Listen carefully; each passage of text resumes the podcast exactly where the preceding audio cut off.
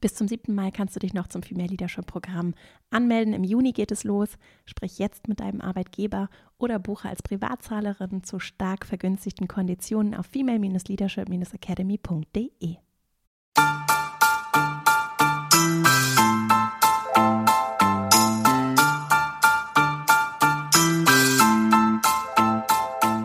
Herzlich willkommen zum Female Leadership Podcast. Mein Name ist Vera Strauch und ich bin Host hier im Podcast, in dem es darum geht, dass du deinen ganz eigenen Stil im Job und Leben findest und deinen Weg mutig und selbstbewusst gehst. In dieser Folge spreche ich mit Phoenix Kühnert. Sie hat vor kurzem ihr erstes Buch veröffentlicht. Eine Frau ist eine Frau ist eine Frau. Sie ist Model, Aktivistin, Host ihres Podcasts Freitagabend und Transfrauen spricht darüber auch in diesem Gespräch, welche Rolle Identität spielt, auch die Angst vor Ablehnung, ja, so in diese eigene Wahrhaftigkeit zu kommen und diese, diese Wahrheit auch zu sprechen, trotz der Ablehnung, trotz des Widerstandes, der sich eben dann auftut, wenn wir anders sind, an etwas anderes verkörpern, den vielleicht auch den Status quo, die Norm hinterfragen damit. Und es war wirklich ein ganz vielseitiges Gespräch rund um Strukturen, Prägungen, auch Definitionen von Männlichkeit, Weiblichkeit und ein Plädoyer für Empathie und Offenheit und eben auch Diversität, diese Vielfalt des Lebens und auch des Menschseins als das, was eben die Norm ist, die Bewegung des Lebens, die kontinuierliche Veränderung, auch die Fluidität, die, wie ich finde, wir alle ja in uns tragen als Menschen. Und gerade dann, wenn dieses Thema für dich vielleicht etwas neu und ungewohnt ist, wir haben auch über Begriffsdefinitionen gesprochen, ist es hoffentlich ein lohnenswertes und schönes Interview, über das ich mich sehr freue, es jetzt mit dir zu teilen. Und bevor wir loslegen, noch ein kurzer Hinweis in eigener Sache. Wenn du Lust hast, auch per E-Mail mit mir im Kontakt zu bleiben, dann komm gerne in meinen E-Mail-Verteiler verastrauch.com slash newsletter. Und jetzt wünsche ich dir ganz viel Freude mit dieser Folge dann legen wir gleich mal los.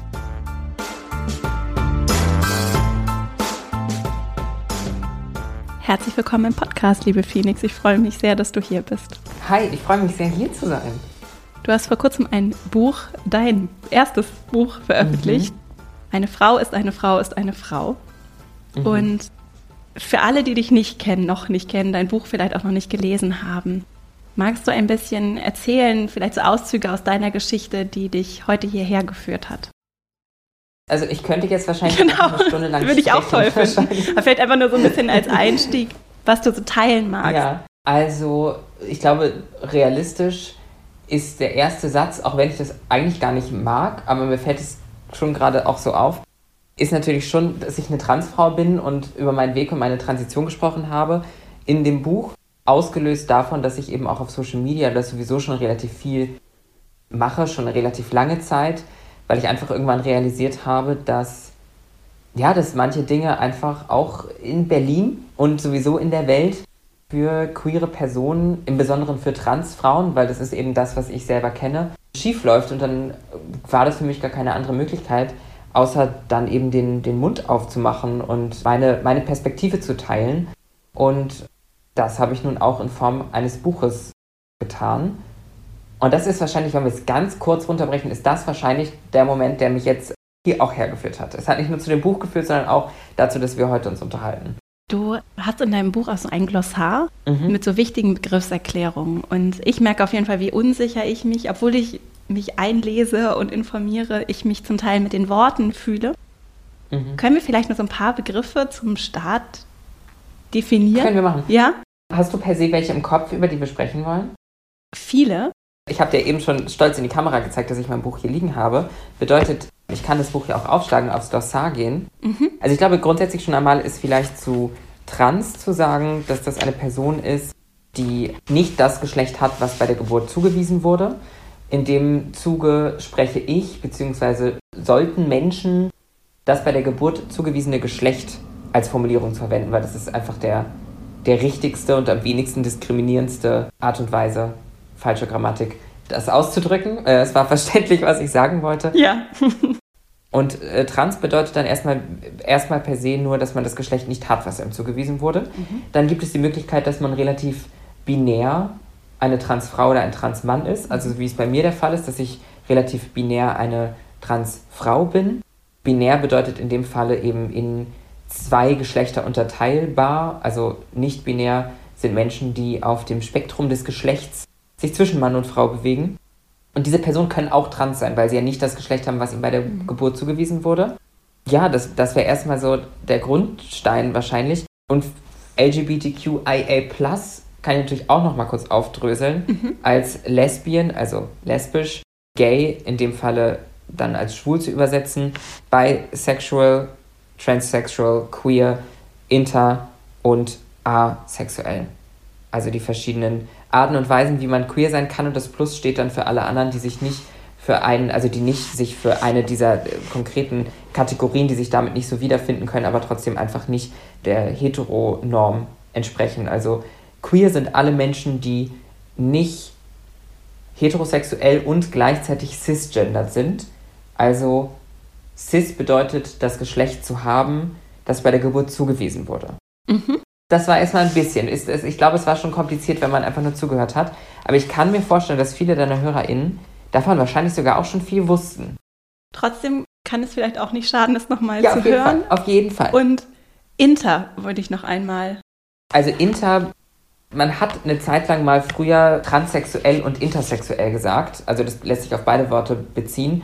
Und das ist in beiden Fällen nicht wirklich ideal, weil es durch das Wort sexuell suggeriert, dass es um eine Sexualität gehen würde. Aber das geht es in beiden Fällen per se erstmal nicht. Transgeschlechtlich geht es ja um die Geschlechtsidentität, also wer ich bin, nicht irgendwie auf wen ich stehe oder so, sondern einfach nur wer ich bin. Und genauso ist es auch bei Inter. Inter sind Menschen, das, das beschreibt den, den anatomischen, biologischen, wie auch immer, da bin ich jetzt nicht die krasse Expertin, was, was den medizinischen Fachbereich angeht, aber es beschreibt Menschen, die anatomisch Merkmale von verschiedenen Geschlechtsidentitäten mhm. aufweisen. Mhm. Im Regelfall ist das auch kein äh, medizinisches Problem. Es wird auch in ganz vielen Fällen nie ähm, herausgefunden, weil es auch rein hormonelle Dinge sein können. Das heißt, es kann sein, dass es von außen für Ärztinnen ersichtlich ist, wenn ein Kind geboren wird. Also, dass man das direkt wahrnehmen kann. Es kann aber auch sein, dass das erst zur Pubertät auftaucht und das erkannt wird. Es kann aber auch sein, dass es, äh, dass es nie erkannt wird. Und das finde ich immer einen ganz interessanten Gedanken, weil das ja am Ende des Tages bedeutet, dass mit großer, großer, großer, großer Wahrscheinlichkeit schon Menschen verstorben sind, die Zeit ihres Lebens ein Problem mit der queeren Community hatten, aber eigentlich, eigentlich dazugehört haben, weil sie eigentlich irgendwo ihre Hormone doch anders waren, als sie das äh, jemals rausgefunden haben. Das finde ich einen sehr interessanten Gedanken. Gibt es Begriffe, von denen du findest, dass sie mehr Menschen kennen und verwenden sollten? Sprache spielt ja eine große mhm. Rolle auch in deiner Arbeit. Das, was mir da als erstes in den Kopf kommt, ist eher Worte, die Menschen weniger mhm. verwenden mhm. sollten. Mhm. Und das ist zum einen transsexuell aus erklärten Gründen, zum anderen aber auch so Adjektive wie männlich und weiblich. Mhm. Das habe ich so in der Vergangenheit gemerkt, dass die oft an Stellen verwendet werden, wo sie für mich, wenn man dann, also wenn ich darüber nachdenke, machen, machen sie an der Stelle für mich gar nicht so viel Sinn. Also es gäbe wahrscheinlich viele Menschen da draußen, und das, damit meine ich jetzt nicht deine HörerInnen per se, sondern allgemein Menschen in unserer Welt, die, wenn sie jetzt nur meine Stimme hören, sagen würden, oh, das ist aber eine männliche Stimme. Aber mhm. sie ist einfach nur tief. Das ist ja mhm. nicht, das ist ja nicht per se irgendwie die männlich oder weiblich. Es ist eine tiefe Stimme, eine hohe Stimme, äh, eine raue Stimme. Und das ist halt einfach meine Stimme. Ich bin eine Frau, also ist sie per Definition erstmal eine weibliche Stimme, aber einfach eine, eine tiefe weibliche Stimme. Und das sind so diese, diese Dinge, wo ich denke, okay, da, da könnten die Menschen einfach mal ein bisschen weiterdenken. Mhm. Ja. Auch wenn es um Charaktereigenschaften, ich bin da ganz sensibel, mhm. wenn es um Charaktereigenschaften geht und auch was wir auch immer wieder erklären, weil es ja auch um Führung geht. Ja, im beruflichen Kontext. Wir wollen den Schutzraum aufmachen, weil wir eben mhm. merken, okay, ich mache aufgrund in erster Linie der Zuschreibungen, die mir aufgrund meines Geschlechts gemacht werden, eben Erfahrungen so als Frau und ich brauche diesen Schutzraum. Aber das heißt nicht, dass ich deswegen darauf reduziert werde und dass auch so Eigenschaften irgendwie so typisch männliche oder weibliche Eigenschaften mhm. sind, so wie wir sozialisiert werden, sicherlich so, dass es eben eher Unterschiede gibt, so Empathievermögen und so weiter, so, ne? Aber es ist zum einen sehr binär und es ist extrem limitierend und es ist so mhm. schade, glaube ich, weil es auch ja. viele Leute zurückhält und hemmt. Das bringt mich zum Thema Identität, ist ja ein großes Wort.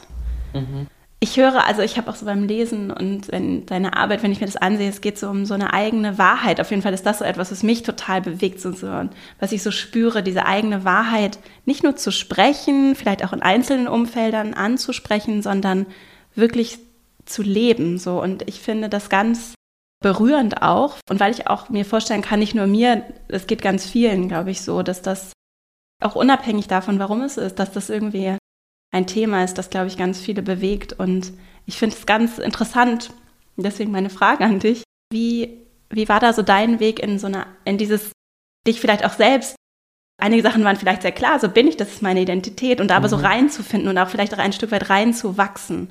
Wie war so diese Reise oder würdest du so überhaupt bezeichnen? Als erstes nehme ich meine letzte Erkenntnis vorweg und das ist die, die mich, glaube ich, sehr beruhigt hat und das ist die, dass ich hatte immer Angst, dass diese Reise nie aufhört. Also ich wollte nämlich, dass sie aufhört. Ich wollte, dass dieser, bin teilweise habe ich das Gefühl, ich habe mich entwickelt wie so ein, wie so ein ICE, der, der quer durchs Land rast. Und dann war ich immer so, boah, ich möchte, dass der mal anhält und irgendwie mal so entspannen. Und mh, mm, dieses Gefühl kann ich, fühle ich immer noch manchmal, aber ich glaube, das ist eher, dass der Zug langsamer wird. Und ich möchte aber, dass er sich, eigentlich möchte ich, dass er sich bewegt. Ich möchte, dass er sich immer weiter bewegt. Wenn der Zug aufhört zu rollen, bin jetzt sehr metaphorisch unterwegs, aber dann ist ja auch total langweilig. Mhm. So, und natürlich ist Weiterentwicklung auch, kann das schmerzhaft sein und anstrengend sein. Ich habe die letzten Wochen sehr viele auch sehr schwierige Momente hinter mir vor der Buchveröffentlichung, in denen ich viele Zweifel hatte, in denen mir auch Dinge Angst gemacht haben. Mhm. Mm, und ich habe aber im Nachhinein gemerkt, und also gar nicht auch nur aufs Buch bezogen, aber dann habe ich gemerkt, okay, ja, aber das ist halt gerade so ein Moment, wo es halt gerade reibt, damit dann wieder äh, Dinge klarer werden und ich mich irgendwie wieder weiterentwickelt habe. Und um vielleicht nochmal eher zum Anfang zurückzukommen, einer persönlichen Reise, Schulzeit etc., würde ich da jetzt mal so ein bisschen ausklammern, weil ich glaube, da ist egal, ob man trans ist oder nicht, da finden sich viele noch nicht so richtig und quasi ab dem Erwachsenenalter habe ich dann immer gespürt, okay, ich würde eigentlich gerne Dinge anders machen, als ich es zu dem Zeitpunkt getan habe und hatte davor aber ganz, ganz viel Angst, weil einfach mir Repräsentation gefehlt hat in den Medien, allgemein in meinem Umfeld hat mir queere Repräsentation gefehlt. Ich habe nicht das wahrgenommen, dass es eine Möglichkeit wäre, beispielsweise trans zu sein oder nicht binär kannte ich damals jetzt auch noch nicht, nicht so klar. Ich glaub, kannte das Wort androgyn zu sein, was ja aber eher eine Optik beschreibt, soweit ich das, soweit ich das verstehe. Und dann habe ich aber, stand ich irgendwann an dem Punkt, wo ich realisiert habe, dass mein Leben so weiterzuleben, wie ich es in dem Moment getan habe, unmöglich ist. Also da, da habe ich keine Zukunft mehr für mich gesehen. Ich werde jetzt gar nicht zu traurig und, und tragisch werden, aber ich habe für mich mhm. so keine Zukunft gesehen. Ich wusste nicht, ich wusste, so will ich mein Leben nicht leben, das geht nicht. Und dann wurde quasi, ganz pragmatisch wie ich bin, die andere Option, die Weiblichkeit mehr auszuleben, wurde dann plötzlich die einfachere, als das Leben so weiterzuleben, wie ich es bis dahin gelebt hatte. Und das war dann der Moment, wo ich mich dazu entschieden habe, okay, ja gut, wenn ich anderweitig gar keine äh, Zukunft mehr für mich sehe, dann habe ich eigentlich auch schon wieder gar keine Wahl, außer weiterzumachen, weil das stand für mich außer Frage, dass ich irgendwie weitermachen will und Spaß am Leben haben möchte. Und dann habe ich, ich habe eben schon angesprochen, ich bin grundsätzlich pragmatisch, rational veranlagt und habe dann einfach mir überlegt, okay, was sind denn Schritte, die ich gehen möchte? Und ich glaube, das ist vielleicht auch was, was ich Menschen in anderen Lebensbereichen, was man, was man da übertragen kann. Und das war dann so, okay, was sind die Schritte, die ich, die ich gehen möchte? Ich bin es damals relativ oberflächlich angegangen, wo ich mir heute denke, ja gut, okay, habe ich halt von außen nach innen angefangen oder so, beziehungsweise innen hatte sich ja sowieso schon was verändert. Und da waren das am Anfang so Dinge wie Fingernägel oder lange Haare oder Make-up, hohe Schuhe. Das war so das, wo es für mich eben angefangen hat, eben auch das nach außen zu zeigen und mehr aufzubrechen, was jetzt eigentlich mein Geschlecht ist. Und so bin ich einfach Schritt für Schritt gegangen es gab dann irgendwann den Moment, beziehungsweise es gab keinen klaren Moment, es gab immer wieder Momente, in denen ich dann realisiert habe, okay, mein Geburtsname, der, der mir von meinen Eltern gegeben wurde, der, über den stolpere ich irgendwie. Das ist nicht mehr das, mit, womit ich mich wohlfühle. Und das hat sich dann immer mehr bekräftigt, dieses Gefühl, bis ich dann eben auch meinen Namen angepasst habe auf Phoenix und eben auch mein Pronomen auf sie, ihr umgestellt habe. Und all solche Sachen habe ich aber immer, wenn wir es ganz faktisch betrachten, habe ich meine Freundinnen mal gefragt, darum gebeten, mal so eine Probierphase zu machen und ich habe die halt nie abgebrochen, weil es sich immer gut angefühlt hat und es gar keinen Grund dafür gab, da irgendwas wieder abzubrechen. Mhm. Aber vielleicht ist das etwas, was man trotzdem noch auf was Größeres ziehen kann. So, hm, dass es halt alles nicht final ist. So. Mhm. Und das beziehe ich jetzt gar nicht darauf, dass ich trans bin und irgendwie, keine Ahnung, mhm. sondern es ist eher so ein, so ein Ding im Leben, habe ich das Gefühl. Ich glaube, vor allem queere Menschen neigen dazu, sich in eine Schublade zu stecken und sich da selbst für einen gewissen Zeitraum auch nicht mehr rauszulassen. Also so ging es mir vor allem auch. Und mir ging es vor allem so aufgrund dessen, dass ich mhm. ernst genommen werden wollte. Und ich, ich glaube, beziehungsweise ich weiß, dass es in unserer Gesellschaft mhm. einfacher ist, wenn man keinen mhm. Zweifel in irgendeine Richtung an, an Dingen lässt, damit man ernst genommen wird. Und genauso war das für mich auch. Heute mhm. bin ich einfach mir so sicher in mir selbst und so mhm. entspannt, dass ich hier sitzen kann und sagen kann, ja gut. Und wenn ich in fünf Jahren verstehe, ich habe mich weiterentwickelt, Dinge sind anders, dann ist das so. Und ich glaube, der springende Punkt ist, dass die Gesellschaft lernen muss, mhm. das auch zu akzeptieren, weil wir sind Menschen, wir sind nichts zu 100 Prozent. So geht ja gar nicht. Wie sollen wir das machen? Und ich glaube, dass mm, es schön ist, als Mensch sich offen zu lassen, sich zu entwickeln und sich weiterzuentwickeln und sich zu verändern. Diese Fluidität oder diese Beweglichkeit, ich glaube, die macht vielen Leuten auch Angst und weil sie vielleicht auch Angst vor dieser eigenen mhm. Größe oder ich kann aus meiner Erfahrung sagen, dass ich diese Angst kenne. Mhm. Dass ich weiß, wie sich das anfühlt, das alles im Kopf irgendwie aufzulösen. Diese Strukturen, die einem auch so viele Jahre Halt gegeben haben. Und die geben auch einen gewissen Halt. Das will ich gar nicht komplett abstreiten. Natürlich mhm. haben Geschlechterrollen etc. bieten vielen Menschen Halt. Und die ein bisschen aufzulösen, macht Angst. Und das verstehe ich. Aber je, wenn man das zulässt, dann wird es plötzlich viel einfacher. Da irgendwann überschreitet man so eine Schwelle. Und dann ist es ganz einfach. Mhm. Weil dann ist es einfach so. Und dann ist es ganz offen und ganz frei und dann fühlt sich das auch irgendwie schöner an. Also so, so auf jeden Fall für mich. Ich beschäftige mich gerade viel so mit dem Begriff des Unbequem. Und es ist mhm. tatsächlich so, dass mir das immer wieder dieses Muster begegnet. Es ist wie so ein bisschen so wie so ein Pflaster abziehen. Es ist so für einen Moment oder was mhm. Unangenehmes zu tun. Es ist so in dieser Moment, auch wenn ich einen Konflikt anspreche oder so, es ist so dieser Moment, mhm. der ist unangenehm. Und dann öffnet sich aber auf einmal eine ganz andere Perspektive. Ja. Und vor allem möchte ich an der Stelle noch äußern, dass, dass vor allem Menschen, weiß, MitteleuropäerInnen, die doch ein so privilegiertes Leben haben, die meisten auf jeden Fall. Ich glaube, vor allem uns fällt das besonders schwer, weil ich spüre das ja selbst, wenn es um Trans-Themen geht, wie viele Menschen mit Scheuklappen rumlaufen, weil sie diese Themen einfach nicht sehen wollen. Es ja. gibt so viele Menschen, die sagen, oh, in den 90ern war alles so schön, so entspannt. Mhm. Ja, weil da irgendwie kollektiv Scheuklappen getragen wurden, was eigentlich um einen rum passiert ist. Und mhm. ich verstehe, dass das in der Erinnerung irgendwie romantisierbar ist, auf jeden Fall. Aber das macht es nicht besser. Nee. Und das liegt ja auch in unserer aller Verantwortung und die mehr, mit mehr Privilegien haben, tragen automatisch mehr Verantwortung, mhm. etwas zu verändern. Ne? Und es produziert eben Leid und Schmerz. Ja. Für all die, die sich nicht in diese starren, wenn auch stabilen Strukturen einfügen, können möchten, aus welchen Gründen auch immer. So dass, und das ist, glaube ich, manchmal so eine Metaebene, die vielen nicht unbedingt bewusst ist. Und ich finde es gar nicht, kann man gar nicht häufig genug auch aufmachen, das Thema. Ja, weil halt äh, egoistisch gesehen ist das Leben bestimmt einfacher und schöner, wenn man sich nicht mit Dingen beschäftigt, die äh, negativ um einen rum passieren. Ja. Ähm, also, aber es, es führt am Ende ja zu nichts. Ja, ja, ja. Und auch, du schreibst zum Beispiel auch, dass ich wollte eigentlich später dazu kommen, aber wir können vielleicht mhm. schon mal so einen kleinen Schlenker machen, was wir denn tun können. Ne? Und da zum Beispiel habe ich auch gelesen, du schreibst das Schweigen häufig was genauso Schlimmes wie mhm.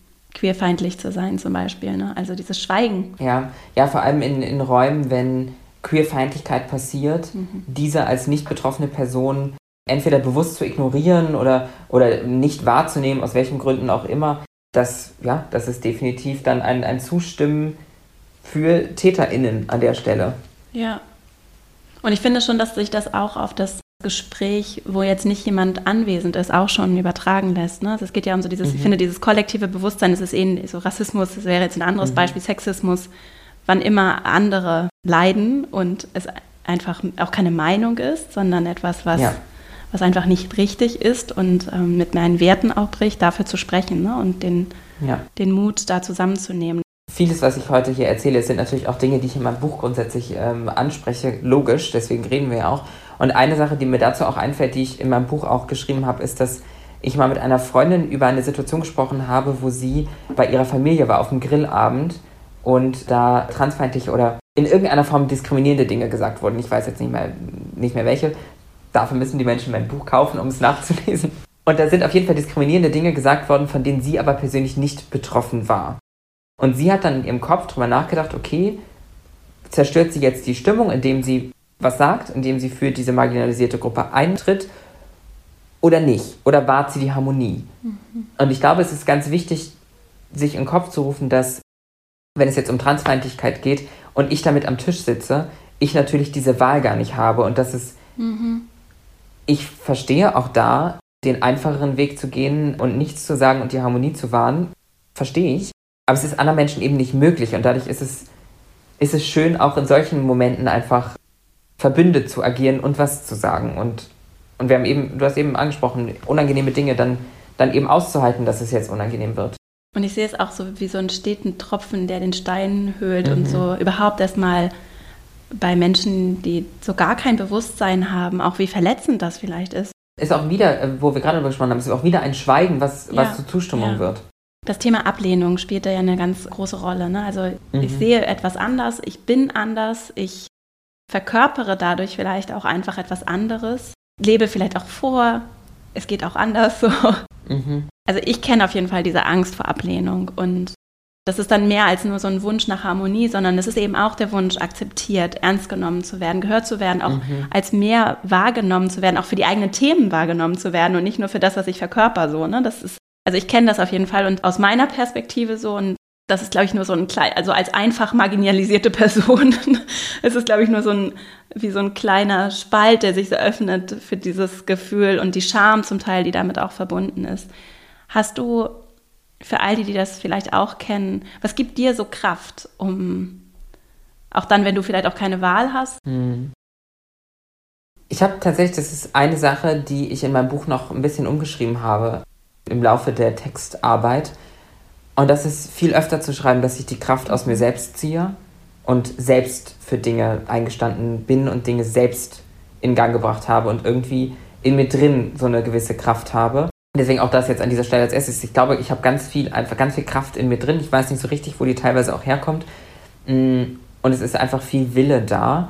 Und das, was mir sonst Kraft gibt und das, wo ich auch immer wieder darauf hinweise, ist, dass wenn Menschen sich auch in Bereichen bewegen, die unangenehm sind und immer viel Unangenehmem, das ist jetzt ein viel zu einfaches Wort, wenn wir jetzt auch von Diskriminierung sprechen, aber wie auch immer unangenehm, diskriminierend, alles, was negativ ist grundsätzlich, dann kann ich nur empfehlen, sich Schutzräume zu suchen, sich Menschen zu suchen, mit denen man sich wohlfühlt, Gleichgesinnte zu finden und mit denen sich darüber auszutauschen. Denn das, was mir beispielsweise auch ganz, ganz viel hilft, ist, über diese Themen zu sprechen also mit, mit Vertrauten im privaten Rahmen, sich Dinge von der Seele zu reden, hilft mir persönlich ganz, ganz, ganz, ganz viel und das gibt mir auf jeden Fall auch mhm. Kraft. Weil man darüber spricht und auch, ich neige dazu, Dinge zu negativ zu sehen und dann ist es auch immer schön, wenn dann manchmal so ein kleiner Realitätscheck passiert. Von einer Person, die einem sehr wohlgesonnen ist. Das sind immer die besten Realitätschecks. Ich erinnere, dass ich glaube, es war da so ein TED-Talk von Brené Brown, wo es um Scham ging und wie destruktiv dieses Gefühl mhm. ist und wie sehr das ja auch mit dieser Angst vor Ablehnung und dem ganz menschlichen Bedürfnis nach Zugehörigkeit verbunden ist und wie schwierig es ist, wenn ich Scham empfinde, mhm. Weil es mich eben davon abhält, mit anderen zu teilen. Und das ist das, was wir unter anderem brauchen, um heilen zu können, um, um uns diesen Gefühlen und einfach auch traumataschweren Momenten zu stellen. Und deswegen finde ich das sehr, sehr schön und wichtig, das anzusprechen. Ne? Ja, es, dass man Menschen und Kreise findet, in denen man einfach nicht, in denen man ganz ja, schamlos ist. Schamlos. In jeglichen Beziehungen einfach vollkommen schamlos ist. Die, die Räume braucht man. Auch eine gute Frage. Habe ich solche Räume? Habe ich Räume mit Menschen? Und wenn es nur eine Person ist, mit der ich richtig mhm. schamlos sein kann? Bei, bei, mir ist es ganz simpel meine Schwester. Ja. Da sind wir weil ich glaube, bei mir hat Schamlosigkeit, jetzt wird es, wir waren eben so ernsthaft unterwegs, jetzt wird es so ein bisschen lockerer, aber wenn, wenn ich so an schamlos denke, dann denke ich mir auch so, ich bin ein sehr harmoniebedürftiger, sehr freundlicher, sehr lieber Mensch. Ich bin also sehr, sehr auf die Harmonie bedacht. Und wenn ich mit einem Menschen so nicht umgehe, bedeutet das für mich eigentlich ganz schamlos zu sein. Mhm. Und meine Schwester wird wahrscheinlich am öftesten von allen Menschen, die in meinem Leben sind, angezickt und muss das irgendwie aushalten. Und das hat aber ganz viel eigentlich damit zu tun, dass ich mich wohlfühle und schamlos bin und keine Angst davor habe, vor Ablehnung habe an der Stelle. Hast du denn solche Räume? Hast, du gerade drüber nachgedacht? Ich habe gerade überlegt tatsächlich. Und ja, tatsächlich, bei mir wäre es, glaube ich, sogar auch meine Schwester. Interessant, hm. ne? Ja, Schwestern sind schon gut. Ja. Ja.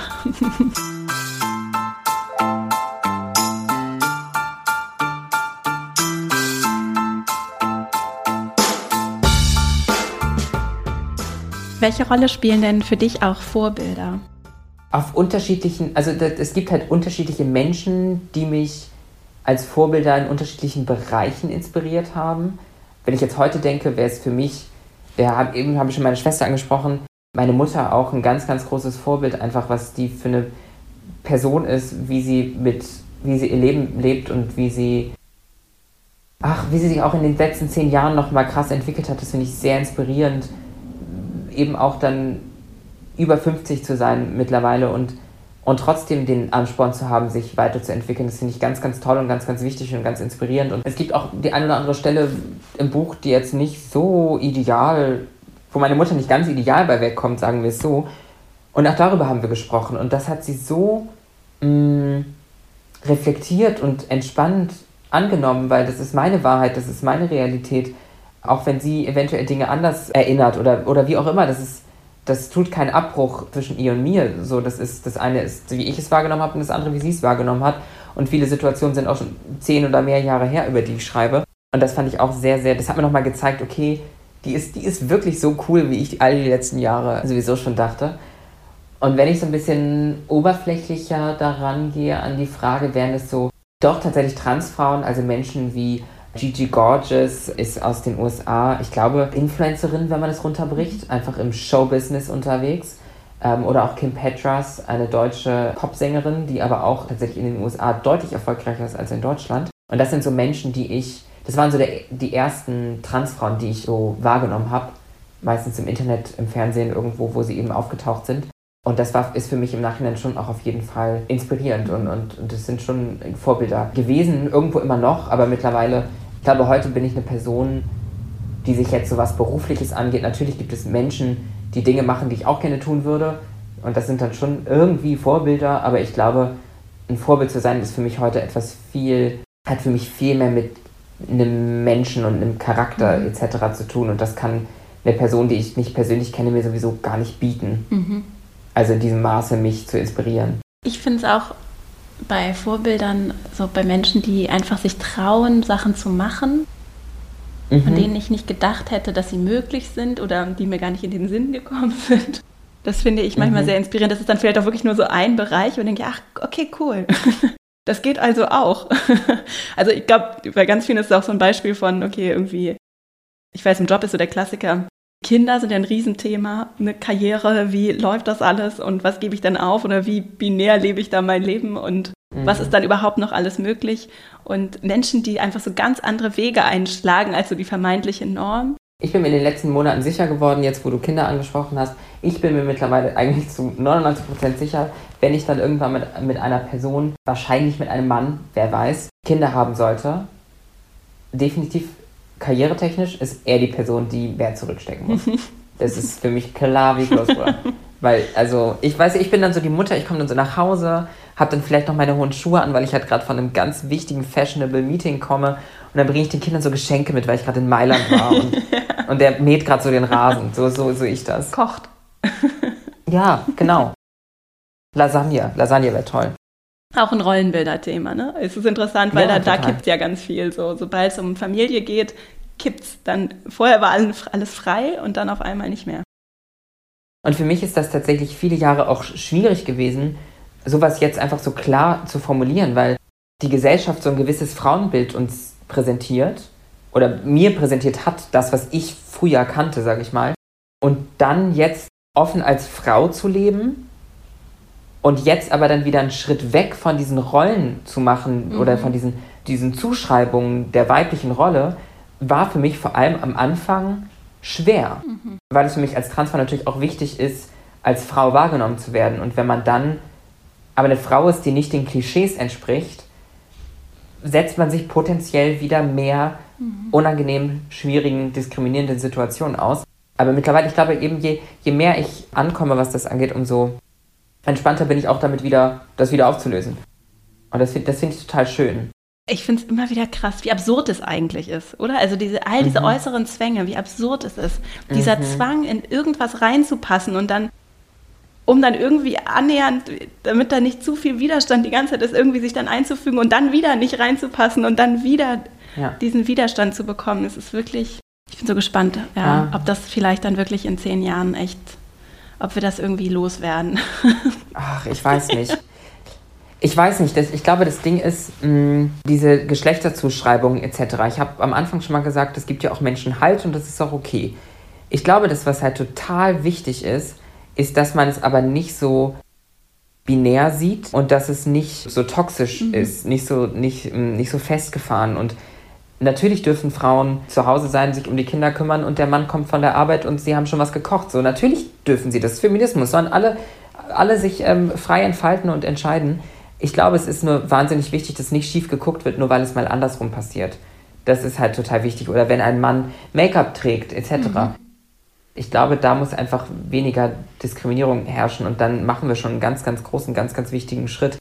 Ich habe jetzt eines Nachts war ich mal wieder auf irgendwelchen Apps unterwegs, wo irgendwelche ähm, Videos, das klingt gerade sehr schmuddelig, so, so meine ich es nicht, sondern eher so, so Instagram und sowas. Und da wurde mir ein Video angezeigt, da ging es um Settle Feminist Power Moves, also kleine, kleine Dinge, die Frauen machen, um irgendwie ihren Feminismus zu zeigen.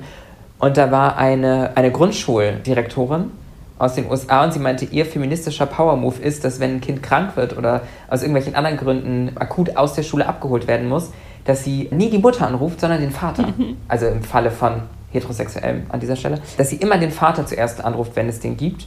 Und dass sie meinte, dass diese Gespräche, sie hat davon erzählt und ich fand das unglaublich interessant, weil die Männer dann so sind, ja, aber, aber haben Sie schon die Mutter angerufen? Mhm. Warum, warum rufen Sie denn jetzt mich an? Und dann, ja, so würde halt, die wenigsten Frauen würden am Telefon wahrscheinlich so reagieren. Es ist wirklich interessant, wie tief es sitzt. Und super, also mhm. deswegen finde ich zum Beispiel auch wichtig, Themen anzusprechen, denn um in anderen Situationen auch, um dieses Bewusstsein zu schärfen. Denn irgendwann fällt es dir dann auch auf, auch wenn es dir vielleicht vor ein paar Wochen noch nicht aufgefallen wäre, weil Menschen mhm. dich immer wieder darauf aufmerksam machen. Mein Mann hat das vorhin erzählt, das muss ich jetzt kurz erzählen. Er hat ja mein Kind und gestern hatte er seinen Tag, an dem er den ganzen Tag aufs Kind aufpasst und dann hat ihn jemand angerufen, beruflich mittags. Ein Mann und meinte so, so, wollen wir jetzt kurz über die Sache sprechen? Und meinte so, nee, ich habe keine Zeit, ich koche gerade. Und dann so, später, wann, wann ist die Pause vorbei? Und so, nee, ich passe aufs Kind auf. und der war wirklich so, wirklich, also er meinte, in der, in der Vorstellungswelt dieses Menschen findet es nicht statt, dass ein berufstätiger mhm. Mann nicht arbeiten kann, weil er sich tagsüber um ein Kind kümmert. Ja. Und das finde ja. ich, und das ist keine Ausnahme, ne? das war jetzt kein, glaube ich, kein exotischer Fall. Du in Hamburg, ich hier in Berlin, da hat man manchmal den Eindruck, es wäre alles schon feministischer, als es dann wirklich eigentlich ist. Ja. Und wenn wir dann aufs Land fahren, dann ist es nochmal eine ganz andere, eine ganz andere Nummer, ne? Mhm. Wenn wir uns noch einmal das Thema Widerstände angucken, weil das ja ein Thema ist, das ganz viele kennen. Wenn du so zurückblickst und du bist mit diesen Widerständen, oder du wirst ja ständig damit wahrscheinlich konfrontiert, ne? Also wir haben vorhin schon über diese Kraft und diese innere Kraft gesprochen. Hast du andere Strategien oder auch so Empfehlungen einfach, was, was vielleicht auch so eine gesunde Grenzziehung angeht? Ich glaube, ich war lange selbst überhaupt nicht gut darin, Grenzen zu setzen. Deswegen bin ich da wahrscheinlich die falsche Ansprechpartnerin. Ich versuche einfach auf mich selbst zu hören, ehrlicherweise, was, was Grenzsetzungen angeht von Widerständen und einfach, mh, mm, ich bin die Art von Mensch, ich, ich überlege oft schon im Vorhinein, was so an Widerstand an welcher Stelle, wo, wie, wann kommen könnte und bereite lieber vor, mhm. als dass ich davon überrascht werde. Bedeutet, Menschen, mit denen ich arbeite, werden oft, also jetzt zum Beispiel, bleiben wir beim Buch, ist das äh, beste und einfachste Beispiel, mein Team, was eben die Pressearbeit macht, etc., da gab es am Anfang erstmal dann ein Meeting, in dem wir eben auch über darüber gesprochen haben, was passiert an, wenn da in irgendeiner Form von Widerstand, was, wenn da irgendeine Form von Widerstand kommt, wie gehen wir damit um, was wird überhaupt bis an mich rangetragen, eben aufgrund dessen, damit ich meine eigenen Grenzen nicht überschreiten muss. Mhm. Und sowas, ich, ich bereite quasi vor und versuche sehr umsichtig zu sein. Wo ich jetzt, wenn meine Therapeutin das gerade hören würde, sagen würde, im beruflichen Kontext okay, aber Frau Kühnert, passen Sie auf, dass Sie das nicht auch privat machen. Weil da neige ich nämlich dann auch dazu, dass ich einfach so auf jede Eventualität des Widerstandes vorbereitet bin. Mhm. Und das macht mich manchmal sehr verkopft. Mhm. Deswegen ist dieser Tipp vielleicht auch nur bedingt gut, beziehungsweise eher dann im beruflichen Alltag umzusetzen. Und ich finde auch, jetzt als du gerade gesprochen hast und auch erzählt hast mit dem Widerstand, der dich potenziell erwartet. Das eine ist der Widerstand und so als vielleicht auch natürlicher Prozess von Veränderung, den Status quo zu hinterfragen. Menschen sind vielleicht erstmal skeptischer oder stellen Nachfragen und sind vielleicht auch verletzend, ob jetzt mit Intention oder ohne. Und das andere ist ja, das schwingt dann ja irgendwann um in Gewalt, oder? Weil so, ich erlebe zum Teil einen Hass jetzt viel gegen Frauen. Es gibt auch eine Studie, habe jetzt natürlich nicht ganz äh, perfekt im Kopf, aber dass wie viel Prozent von Hass im Internet an Frauen gerichtet ist, es war eine erschreckend hohe Zahl. Es ist so gewaltvoll, ne? Und vielleicht ist das, ich habe so gerade gedacht, das ist auch nochmal ein wichtiger Punkt zu machen, zu sagen, irgendwann, wenn es umschwingt in Gewalt, dann ist es nochmal was, was, nochmal ein anderes Thema, ne?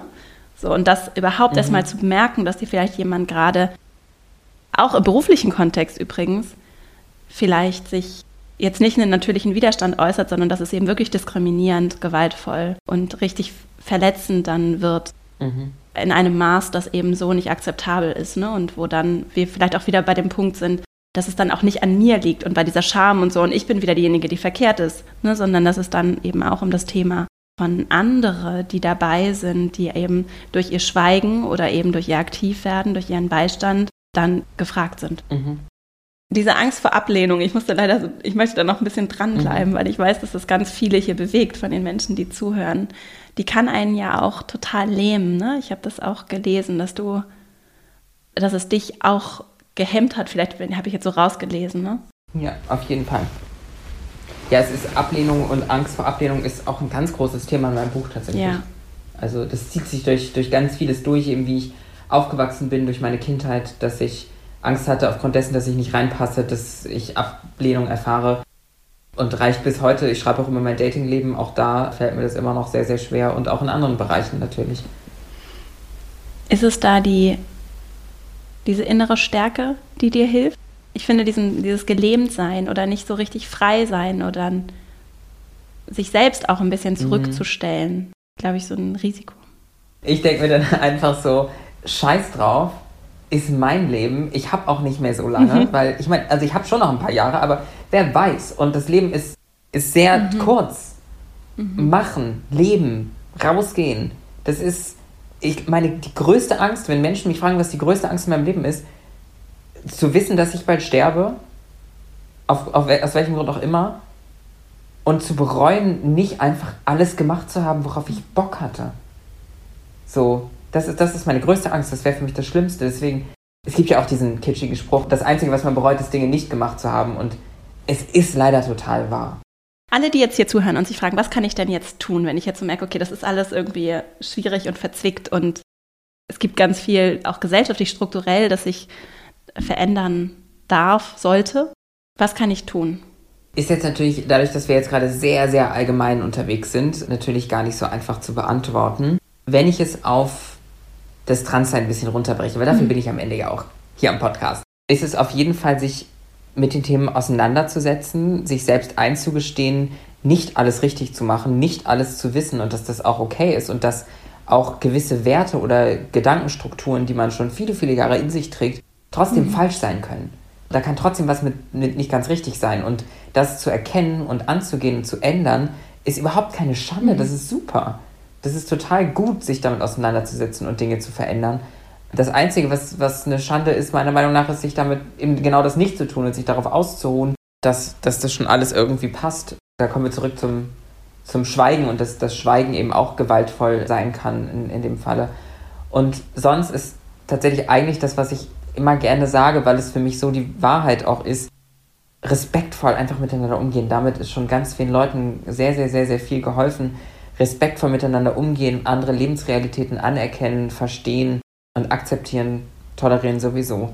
Ja, das wären so meine Gedanken gerade. Äh, so ein bisschen ungeordnet, aber vielleicht trotzdem. Das Thema Wissen spielt ja da eine große Rolle. Ne? Also was weiß ich? Inwieweit bin ich informiert? Dafür kann man dann mein Buch kaufen. genau, ja. Ich, weil ich wirklich mich frage, was sind gute Plattformen auch, um sich zu informieren? Ich finde es ganz toll mit diesem Glossar auch. Hast du. Tatsächlich Social Media. Ja. Also Ich finde es ganz, ganz toll und kann es nur empfehlen, wenn man auf Social Media unterwegs ist. Es gibt ja viele Menschen da draußen, die sagen, aufgrund dessen, dass sie in ihrem eigenen Umfeld bestimmte Lebensrealitäten nicht kennenlernen, können sie das auch so schwer nachvollziehen. Und so tun sich damit schwer und haben Berührungsängste. Und da ist wiederum Social Media eine ganz, ganz große Chance, weil man kann sich aus allen Menschen, die da angemeldet sind, die Leute rauspicken und verschiedene Lebensrealitäten in seinem Feed haben und dann plötzlich ganz, ganz viel Positives daraus ziehen und ganz, ganz viel verstehen in der Welt und sich eben auch dem bewusst zu sein, wenn da Menschen Infografiken oder informative Videos zusammensetzen, zusammenbauen und erstellen, produzieren, diese fünf bis maximal zehn Minuten sich damit auseinanderzusetzen und die aus seinem Alltag zu nehmen und in, in das, die Entwicklung des eigenen, eigenen Weltbilds und sich selbst zu investieren und vor allem eben auch, um über Diskriminierungserfahrungen von anderen Menschen mehr zu erfahren, finde ich das unglaublich wichtig und unglaublich richtig, die Zeit dann auch zu nehmen, sich das dann anzugucken, wenn das sowieso schon Leute gibt, die das kostenlos äh, da draußen ins Internet hochladen. Natürlich im Internet auch, kann auch schwierig sein, man muss immer darauf achten, wem man da eigentlich gerade zuhört, aber das traue ich den Leuten zu, dass man, dass man das irgendwie hinkriegt. Wen würdest du denn empfehlen? Hast du so ein paar Leute, denen du auch gerne folgst? Oder? Mm, also da gibt es natürlich ganz, ganz viele, ganz, ganz, ganz, ganz un unterschiedliche Themen. Und ich glaube, vielleicht, jetzt habe ich eben gerade so Infografiken und sowas angesprochen, vielleicht ist es auch, mh, mm, vielleicht braucht man die auch gar nicht immer. Sondern ich beispielsweise teile auch einfach viel aus meinem Alltag und es sind auch nicht nur informative Inhalte. Und auch eben meinen Alltag dann mitzubekommen, wenn man jetzt selbst nicht trans ist und keine Transperson im eigenen Umfeld hat, glaube ich, das bringt dann auch schon total viel. Und vor allem diese Zwischenmenschlichkeiten, diese kleinen Sachen aus dem Alltag, die sind ja dann auch am Ende wahrscheinlich total wertvoll. Und ja gut, da gibt es dann natürlich Millionen von Menschen, denen man, denen man folgen kann. Ja, da gibt, da gibt es dann ganz, ganz, ganz, ganz viele einfach. Ich habe mich nur gerade ehrlicherweise schlecht gefühlt, denn jetzt so Menschen rauszupicken, wo ich sage, das sind Lebensrealitäten, die müsst ihr euch angucken. Ja das war gerade eher so ein bisschen ja, mein, ja. dadurch, dass ich jetzt meinte, dass eigentlich das Private, diese privaten Einblicke, die, die sind, die so schön und so wichtig sind. Und dadurch fühlte ich mich jetzt gerade so schlecht, da jetzt zu sagen, guck mal, die Person ist so krass diskriminiert und lebt so einen tollen Alltag. Guckt euch das an. Ja, ich finde zum Beispiel, also ich kann zum Beispiel, ich finde Emilia Rock macht ganz tolle Arbeit zur intersektionaler Gerechtigkeit und die teilt eben auch sehr viel mal eine Infografik oder einfach ganz so Haltungssachen die empfehle ich dann zum Beispiel ganz häufig, weil ich das selber ganz mhm. bereichernd mhm. finde, um mich so rauszubewegen aus meiner privilegierten Blase, in der ich es mir manchmal dann auch so gedanklich gemütlich mache. Und das rüttelt mich manchmal auch so richtig durch. So. Aber auch da finden wir den Weg zurück zum Unangenehmen, mhm. dass das dann vielleicht auch mal unangenehm ist, da sich weiterzubilden und zu verstehen, was andere Menschen in unserer Gesellschaft erleben. Und das muss man dann leider auch mal ja. aushalten. Das ist leider das müssen wir sind halt, das ist eine Verantwortung, die, die irgendwie auf allen Schultern liegt. Ja, ich lese gerade ein Buch über weißen Feminismus und das ist schmerzhaft. Ja. Aber ich denke dann immer, und gerade jetzt in dieser Zeit, wo auch politisch einfach zum Teil auch so hoffnungslos sich für mich manchmal auf jeden Fall anfühlt, das ist so wenigstens ein kleiner Beitrag, dieser Schmerz. So mhm. irgendwie, wenn ich sonst nicht gefühlt nicht so viel ausrichten kann, der Schmerz schon. Der verändert strukturell was oder? Also. Ja.